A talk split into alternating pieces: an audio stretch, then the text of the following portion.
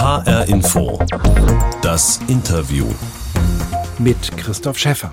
Es ist Krieg in Europa. Hunderttausende Menschen sind auf der Flucht vor den Angriffen Russlands auf die Ukraine. Die Erfahrung von Gewalt und existenzieller Angst, der Tod von Angehörigen, der Verlust der Heimat, das alles ist mit Flucht verbunden. Was Flucht bedeutet, damit hat sich die Journalistin Christiane Hoffmann ganz persönlich auseinandergesetzt. Denn ihr Vater war 1945 als Kind aus einem Dorf in Schlesien nach Westen geflüchtet, hunderte von Kilometern zu Fuß. Christiane Hoffmann ist diese Strecke selbst gelaufen und hat ein Buch darüber geschrieben, Alles, was wir nicht erinnern, zu Fuß auf dem Fluchtweg meines Vaters, so heißt es. Kaum ist das Buch erschienen, gibt es wieder Krieg in Europa. Und Christiane Hoffmann, langjährige Spiegel-Korrespondentin, ist inzwischen stellvertretende Regierungssprecherin in Berlin. Sie erlebt also die Zeitenwende, von der jetzt oft die Rede ist, auch aus der Perspektive der politisch Verantwortlichen in der deutschen Hauptstadt. Über Flucht, Vertreibung und deutsche Schuld, über eine alte Sehnsucht nach dem Osten und über die schon lange schwelenden Geschichtskriege in Europa habe ich mit Christiane Hoffmann gesprochen. Hallo, Frau Hoffmann. Hallo, guten Tag. 550 Kilometer sind Sie allein zu Fuß unterwegs gewesen. Was hatten Sie bei dieser Tour in Ihrem Rucksack dabei? Sehr, sehr wenig in Wahrheit. Ähm, ich dachte ja, dass ich weit gehen müsste und habe nur das Allernötigste an Wäsche mitgenommen und habe wirklich jeden Abend meine Wäsche gewaschen, damit ich sie am nächsten Tag wieder anziehen konnte. Das einzig Schwere, was ich dabei hatte, war mein Computer, mit dem ich dann abends ein bisschen Notizen aufgezeichnet habe. Weil Sie ja schon vorhatten, über diese Wanderung auch zu schreiben. Sie sind genau die Strecke gelaufen, die Ihr Vater als Neunjähriger zurückgelegt hat in einer Gruppe von Flüchtlingen aus dem Dorf Rosenthal in Schlesien Richtung Westen. 40 Tage war die Gruppe unterwegs. Dabei hatten Sie ja den Geburtsort Ihres Vaters als Kind und auch später schon öfter besucht. Warum war es Ihnen so wichtig, diese Strecke jetzt selbst zu Fuß zurückzulegen? Ich kann das in Wahrheit gar nicht so richtig gut sagen. Die Idee entstand einfach aus dem Wunsch, mich noch weiter und vielleicht auch auf eine andere Art mit dieser Familiengeschichte, mit dieser Kindheitsgeschichte meines Vaters auseinanderzusetzen. Das war etwas, was mich mein Leben lang im Grunde beschäftigt hat, ein echtes Lebensthema. Und wie Sie gesagt haben, war ich schon ein paar Mal in dem Heimatdorf in Schlesien gewesen und stieß dann auf die Aufzeichnungen eines jungen Mädchens, die auch bei der Flucht dabei gewesen war und die einfach notiert hatte, an welchen Orten dieser Treck angehalten hatte, durch welche Orte er gekommen war und wo er übernachtet hatte. Und ich habe angefangen, mir das auf einer Karte anzuschauen. Und dann hatte ich äh, plötzlich die Idee, man kann das ja gehen. Es gibt ja diesen Weg noch und äh, habe mich einfach auf den Weg gemacht. Das kann man auch in Ihrem Buch äh, sehen. Da ist diese Karte von Rosenthal in Schlesien bis nach Klinghardt, heute Krzyżowatka in Westböhmen, also in Tschechien kurz vor der deutschen Grenze. Das war diese Strecke. Die Idee, diese Wanderung zu machen, war die umsetzbar erst nachdem Ihr Vater gestorben war? Denn das ist ja der Zeitpunkt, an dem Sie gesagt haben, jetzt kann ich das machen. Warum? Ja, ich hatte eben besonders nach dem Tod meines Vaters das Bedürfnis, dieser Geschichte nochmal irgendwie nachzugehen. Und vielleicht hat mich eben sein Tod auf eine Art auch ein Stück frei gemacht, sozusagen ohne Rücksicht auf ihn auch meinen Weg mit dieser Familiengeschichte zu gehen und vielleicht auch stärker darauf zu schauen, was das mit mir als Kind eines Flüchtlingskindes gemacht hat. Es gibt da so einen ganz bemerkenswerten Satz in Ihrem Buch. Also es gibt viele, aber dieser eine bringt es so auf den Punkt. Sie schreiben, ich bin krank von dem Heimweh, das du nie hattest, an die Adresse Ihres Vaters gerichtet. Das heißt, Sie mussten für sich selbst ein Gefühl bearbeiten, was Sie eigentlich von Ihrem Vater erwartet hätten. Ja, das stimmt. Das ist gut gesagt. So, so habe ich darüber gar nicht nachgedacht. Aber das, ja, das stimmt. So ist es. Mein Vater hat eben diesen erste Hälfte seiner Kindheit, bis er eben mit neun Jahren flüchten musste, nicht für mich erkennbar vermisst. Er hat es nicht von sich aus angesprochen, auch nicht so wie alte Menschen dann plötzlich wieder sehr viel in ihrer Kindheit leben. Das war bei ihm alles nicht der Fall.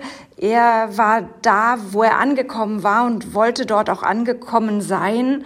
Aber ich glaube eben, dass er mir fast gegen seinen Willen diese äh, Fluchtgeschichte eben doch sehr stark mitgegeben hat und ich eben mein Leben lang nach Wegen gesucht habe, irgendwie damit umzugehen. Und so ist es dann entstanden. Angekommen in Wedel in der Nähe von Hamburg, das ist der Ort, an dem Sie auch aufgewachsen sind. Das Thema Vertreibung war kein Tabu in Ihrer Familie, aber offenbar das, was Ihr Vater empfunden hat dabei, auch diese körperliche Dimension, die Sie jetzt nachvollzogen haben mit der Wanderung. Sie sagen auch, diese Wanderung war eine Buße für alles, was nicht erinnert wurde. Ja, mein Vater konnte sich eben wirklich an nur sehr weniges erinnern. Eigentlich fast nur daran, dass es wahnsinnig kalt gewesen war und dass äh, man eben das Oberteil seines Matrosenanzugs vergessen hatte, als man aufbrach auf diese Flucht, als seine Mutter die Sachen zusammenraffte und die Pferde einspannte kam eben dieses Oberteil des Matrosenanzugs nicht mit und es war so das Symbol des gesamten Verlusts, den die Familie in diesem Jahr 1945 erlitten hatte. An alles andere hatte ich nie das Gefühl, dass mein Vater sich wirklich erinnerte, sondern das waren dann so Second-Hand-Erinnerungen, also Dinge, die man ihm erzählt hatte und die er dann wiedergeben konnte als Kind, ich spürte das ja. Ich spürte, dass da eine ganz große Geschichte dahinter steckte, die für unsere Familie unheimlich viel bedeutete, aber über die eben einfach nur so bruchstückhaft und, und rudimentär und irgendwie, ja, versehrt gesprochen wurde. Mhm. Dabei hat Ihr Vater den Ort seiner frühen Kindheit verloren. Er hat seine Großmutter, seinen Onkel und einen Bruder verloren. Sie sind aber diesen Weg nicht nur im Gedenken an die Fluchtgeschichte ihres Vaters gegangen, sondern auch mit einem ganz wachen Blick für die Menschen, für die Orte und Landschaften im heutigen Polen und Tschechien, wo sie da durchgekommen sind, wo man sie immer wieder gefragt hat, was, du bist allein unterwegs zu Fuß? Wie ist man Ihnen als Tochter von vertriebenen Deutschen, Sie haben sich ja als solche zu erkennen gegeben, begegnet da in Polen und Tschechien? Im Grunde genommen sehr herzlich und äh, es gab sehr viel Verständnis dafür und äh, dass jemand sich mit dieser Geschichte auseinandersetzen will. Ja, man fand es schon ein bisschen verrückt, dass ich da zu Fuß im Winter durch diese Dörfer gewandert kam, aber äh, die Türen waren wirklich offen. Also, sobald ich irgendwie mit Menschen ins Gespräch kam, wurde ich auch schnell eingeladen in die Stuben und ich fragte eben immer nach den alten Menschen, die sich noch an 1945 erinnerten und man brachte mich zu ihnen oder zeigte mir den Weg und es ist ihm klar, dass diese Geschichte ungeheuer präsent ist bis heute letztlich für uns alle. Dabei waren es in Polen ja auch Menschen, die selbst Vertriebene waren, die dann da angesiedelt wurden, beziehungsweise deren Nachkommen sie jetzt dort getroffen haben, was zu tun hat mit der Verschiebung Polens, wenn man das so sagen will, nach dem Zweiten Weltkrieg nach Westen. Jetzt erleben wir in diesen Tagen in Europa wieder Hunderttausende Menschen auf der Flucht von Osten nach Westen. Sie fliehen vor dem russischen Angriff auf die Ukraine, was jetzt historisch überhaupt nicht verglichen werden soll und kann. Aber wenn Sie vor dem Hintergrund dieser Fluchtgeschichte Ihres Vaters, die Sie gerade selbst so körperlich wandernd nachvollzogen haben, diese Situation heute in Europa sehen, wie erleben Sie das? Das ist natürlich ganz schrecklich. Ich hatte äh, mir natürlich nie gewünscht und auch nie geahnt, dass mein Buch plötzlich eine solche schreckliche Aktualität bekommen würde. Ich höre das auch von vielen älteren Menschen, meine Mutter und die Menschen ihrer Generation, die nachts nicht mehr schlafen kann, die die Nachrichten nicht erträgt, weil äh, die ganzen Bilder ihrer Kindheit wiederkommen. Und ich sehe die heutigen Kinder, die ähm, hier in Deutschland Angst vor dem Krieg haben und natürlich noch viel schlimmer die Kinder jetzt ähm, in der Ukraine. Aber um noch einmal zu meinem äh, Buch zurückzukommen, mir war das halt schon sehr wichtig, dass das Buch nicht nur in der Vergangenheit spielt. Und deshalb war für mich eben diese Wanderung auch die richtige Form, weil ich ja durch eine reale Gegenwart gegangen bin und mit den Menschen dort äh, Kontakt aufnehmen und sprechen konnte. Das fand ich ungeheuer wichtig, nicht irgendwie so eine nur rückwärtsgewandte äh, Heimatverlustgeschichte zu schreiben.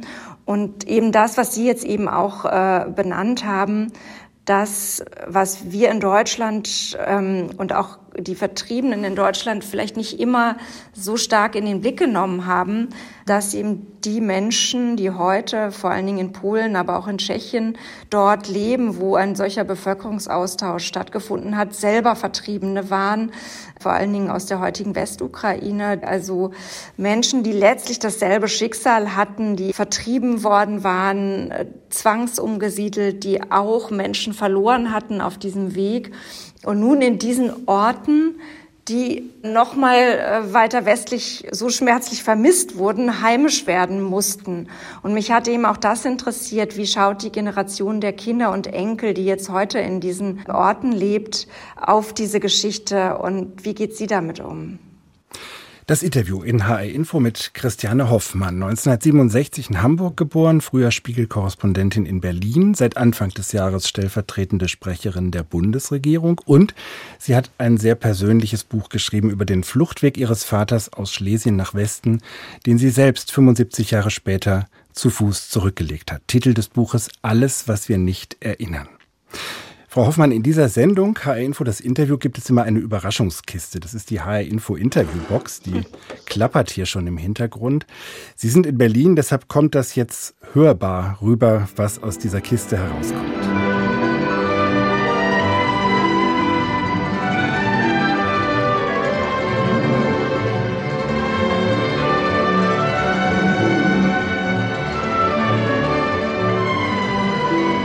Sie erkennen die Melodie? Na klar, das ist Dr. Zhivago, die Filmmusik zu diesem amerikanischen Schinken nach dem Roman von Boris Pasternak und ja, spielte in meiner Kindheit eine Rolle, weil meine Großmutter eine Spieluhr hatte, also ein Ding, an dem man so drehen konnte und dann dudelte diese Musik und ähm, ja, für mich war das auch immer so ein Symbol für die Verbundenheit mit äh, diesem Osten und in dem Sinne dann auch äh, ganz präziser auch Russland, das eben ähm, für mich in der Kindheit ein doppelt besetztes Land war, ähm, einerseits eben waren der Russe oder die Russen waren diejenigen, vor denen meine Großeltern geflüchtet waren, mein Vater geflüchtet war, meine Mutter geflüchtet war.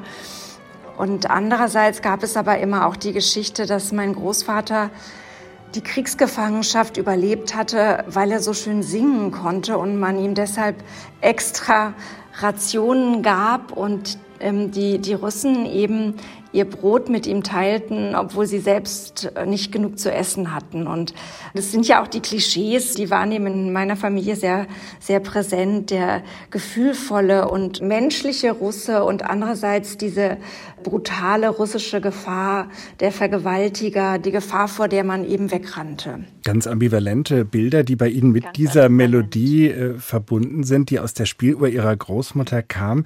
Sie sind dann nach dem Abitur 1986 in die Sowjetunion gereist, haben selbst Slavistik und Geschichte studiert, unter anderem in Leningrad.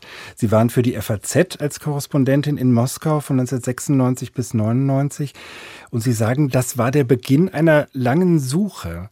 Ich glaube schon, dass das sehr viel mit meiner Familiengeschichte zu tun hat, dass ich damals mich entschieden habe, Russisch zu studieren und eben auch vorher schon diese Faszination für Russland, für russische Literatur, für russische Geschichte hatte. Mir kommt es im Nachhinein so vor, als hätte ich eben einen riesigen Umweg genommen, um dann am Ende wieder in Rosenthal und in Polen und bei meiner Familiengeschichte anzukommen. Aber es war total klar, dass ich mich vor allen Dingen für Osteuropa und für den Osten interessiert habe und dass das sehr viel mit dieser Familiengeschichte zu tun hat. Wir haben eben schon über die aktuelle Situation gesprochen, über den Angriff Russlands auf die Ukraine und die Flüchtlinge, die jetzt wieder nach Westen zu Hunderttausenden flüchten vor diesem Krieg. Dieses Dr. Chivago-Gefühl, ist das so ein bisschen eine Grundmelodie auch noch für die heutige Wahrnehmung dessen, was da passiert? Also prägt das unser Verständnis oder Nichtverständnis von Russland? Wie würden Sie das beschreiben? Ich weiß nicht, im Moment steht äh, so stark diese Brutalität und das Entsetzen über das, was da passiert, im Vordergrund, dass eine Ambivalenz ja fast nicht mehr zugelassen wird. Also ähm, und das ist sehr schmerzlich auch. Gerade wenn man, wie ich, halt so viele Menschen auch in Russland kennengelernt hat, äh, die sicherlich äh, diesen Krieg genauso äh, verachten und abscheulich finden wie wir. Aber es ist, es wird schwer mit der Ambivalenz.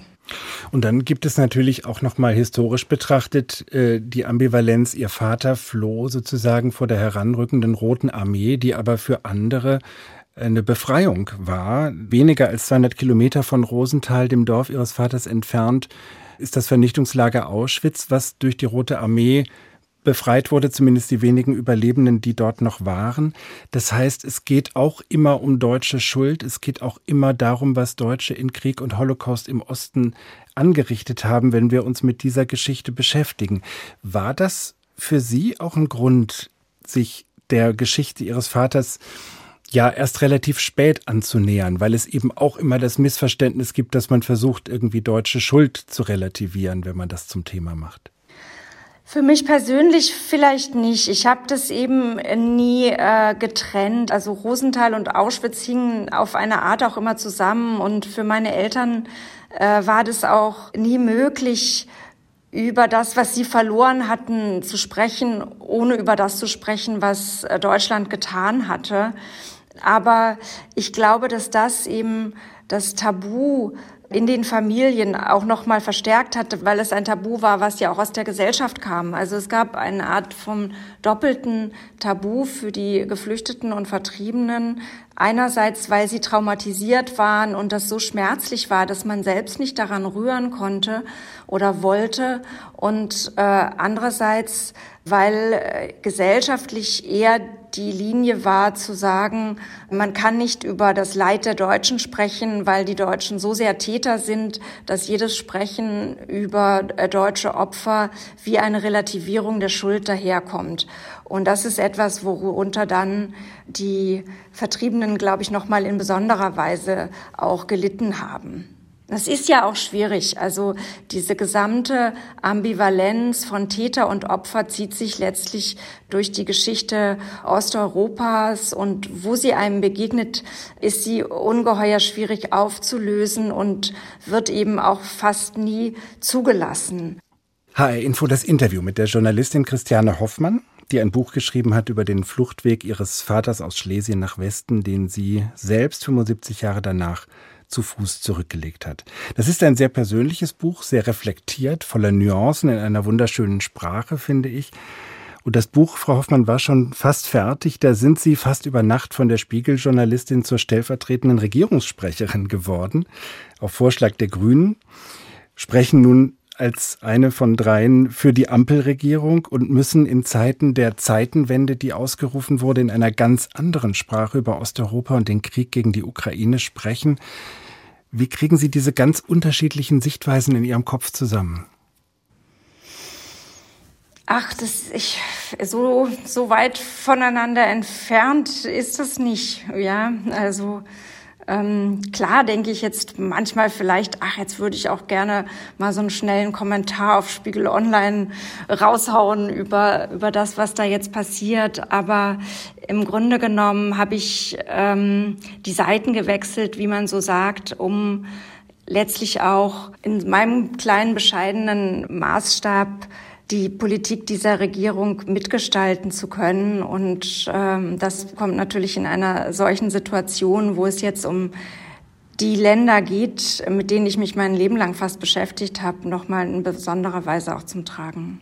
Nur, dass es diese Dramatik kriegen würde, damit konnte eigentlich keiner rechnen. Ich bin dann aber nochmal über ein Zitat in Ihrem Buch gestolpert. Da ist es mir eiskalt den Rücken runtergelaufen. Ähm, es geht um die Geschichtskriege, die in Osteuropa immer noch geführt werden. So beschreiben Sie das und nennen dabei unter anderem den Konflikt zwischen Russland und der Ukraine und um das Desinteresse vieler in Deutschland an diesen Geschichtskriegen. Und dann schreiben Sie, was, wenn wir uns irren? Was, wenn wir nicht merken, dass nichts vorbei ist und Sie gerade dabei sind, den nächsten Krieg vorzubereiten, wenn unter der Asche immer noch Glut glimmt, in die Sie jetzt hineinblasen, als müsse man sich nicht fürchten vor dem Feuer? Das haben Sie vor einigen mhm. Monaten geschrieben. Das ist in ja. dem Buch gedruckt, was jetzt erscheint. Rächt sich unser mangelndes Interesse für Osteuropa? Das ist eine zu große Frage und es ist zu kompliziert, jetzt nochmal zu rekonstruieren, wie es zu dem gekommen ist, ähm, was wir jetzt gerade sehen. Aber ich habe genau diese Sätze habe ich ungefähr vor einem Jahr geschrieben und Sie haben schon recht. Ich erschrecke mich auch fast selbst. Ähm, dass sie jetzt sich leider im Nachhinein irgendwie auf, auf eine wirklich schreckliche Art als fast prophetisch erweisen. Aber es war ja schon so, dass in diesen Geschichtsdiskussionen, in diesem Geschichtskrieg auf eine Weise aufgerüstet wurde, schon ziemlich lange, wo man eben merkte, dass dieses nicht verarbeitete 20. Jahrhundert, das nicht wirklich versöhnte 20. Jahrhundert, wieder benutzt wird, um Aggression und Hass zu schüren und einfach diese Geschichte nicht ruhen zu lassen. Und das hat mich äh, damals und das hat mich auch auf meiner Wanderung schon enorm beschäftigt und hat mir schon Angst gemacht. Und es gibt einen weiteren Satz, der ähnlich düster prophetisch klingt. Da sagen Sie an die Adresse Ihres Vaters, Ihr hattet mit eurer Kindheit das Schlimmste hinter euch. Für uns und unsere Kinder könnte es andersherum sein. Ja, so, so denke ich manchmal, dass, ähm, dass wir jetzt diese glückliche Generation sind zwischen den Eltern, die noch aus diesem Krieg kommen und deshalb dagegen auch sehr stark immunisiert worden sind und das an uns noch weitergegeben haben. Und jetzt kommen dann Generationen, die jetzt den Krieg neu erleben müssen. Also äh, meine Kinder, die jetzt Anfang 20 sind ja, ich kann gar nichts sozusagen das, was ich geschrieben habe, habe ich geschrieben und ja, und ich erschrecke mich davor, aber leider äh, erweist es sich eben auf eine Art als Wahl, die ich nie gewünscht hätte. Diese Fluchterfahrung Ihres Vaters, von der Sie ja auch sagen, Sie haben die Albträume Ihrer Eltern geträumt, ähm, haben Sie die in irgendeiner Weise auch weitergegeben an Ihre Töchter? Ist bei denen sozusagen auch immer noch diese Suche da oder dieses Kreisen um den Ort, der irgendwo in der Vorgeschichte der Familie so eine wichtige Rolle gespielt hat? Nein, da gibt es eher so einen recht ähm, unbelasteten Zugang auch zu Europa und zu Polen auch. Und meine Kinder können darauf zugehen, sie schauen sich das an. Ich bin mit ihnen auch in diesem Dorf gewesen. Und meine Tochter hat gesagt, seltsam, dass jetzt dieses polnische Dorf irgendwas mit mir zu tun haben soll, weil Opa da geboren wurde. Also die schauen das so an und, und verstehen, ja, ja. Aber ich glaube, für sie ist das, was uns noch solche Angst macht, im Grunde so weit weg wie für uns das Kaiserreich. Diese Gegend, durch die Sie gewandert sind, das möchte ich Sie ganz zum Schluss noch fragen, ist ja ein Grenzgebiet, eines, wo der eiserne Vorhang bis 1989 war und wo jetzt eigentlich wirklich Teile Europas zusammenwachsen, die ganz lange getrennt waren. Ist davon auf Ihrer Wanderung für Sie auch was zu spüren gewesen, dass so ein bisschen europäische Versöhnung, europäischer Aufbruch in diesen Grenzregionen vielleicht eine Chance hat? Haben Sie das da erlebt? Es war sehr zwiespältig. Einerseits habe ich gesehen, vor allen Dingen in Tschechien, wie sich diese Regionen entwickeln, auch ökonomisch, wie in Anführungszeichen westlich die sind. Ich habe überall eine ungeheure menschliche Offenheit erlebt. Aber gleichzeitig habe ich äh, gerade auch in Polen gespürt, wie stark die rechtspopulistische Propaganda gegen Europa wirkt. Und ähm, mir ist dann oft ein geradezu schizophrenes Verhältnis zur EU begegnet, das einerseits enorm kritisch und ablehnend war, während man andererseits aber sah, wie viel die EU dort gefördert hat und das letztlich dann konkret gefragt, auch jeder sagte, nein, wir wollen in der EU bleiben, aber gleichzeitig wurde ungeheuer über Brüssel, über die deutsche Kanzlerin äh, damals ja noch, über Deutschland und so weiter geschimpft. Also ähm, das hat mir dann zum Teil schon auch Sorge bereitet. Christiane Hoffmann, ich danke Ihnen ganz herzlich für das Gespräch. Ich danke Ihnen. Und das war HR Info das Interview mit Christiane Hoffmann, früher Spiegelkorrespondentin in Berlin und seit Anfang des Jahres stellvertretende Sprecherin der Bundesregierung. Ein sehr persönliches Buch hat Christiane Hoffmann geschrieben über den Fluchtweg ihres Vaters aus Schlesien nach Westen, den sie 75 Jahre danach selbst zu Fuß zurückgelegt hat. Titel des Buches Alles, was wir nicht erinnern, gerade erschienen bei CH Beck. Diese Sendung, HR Info das Interview, gibt es auch als Podcast, unter anderem bei Spotify und in der ARD Audiothek. Mein Name ist Christoph Schäffer.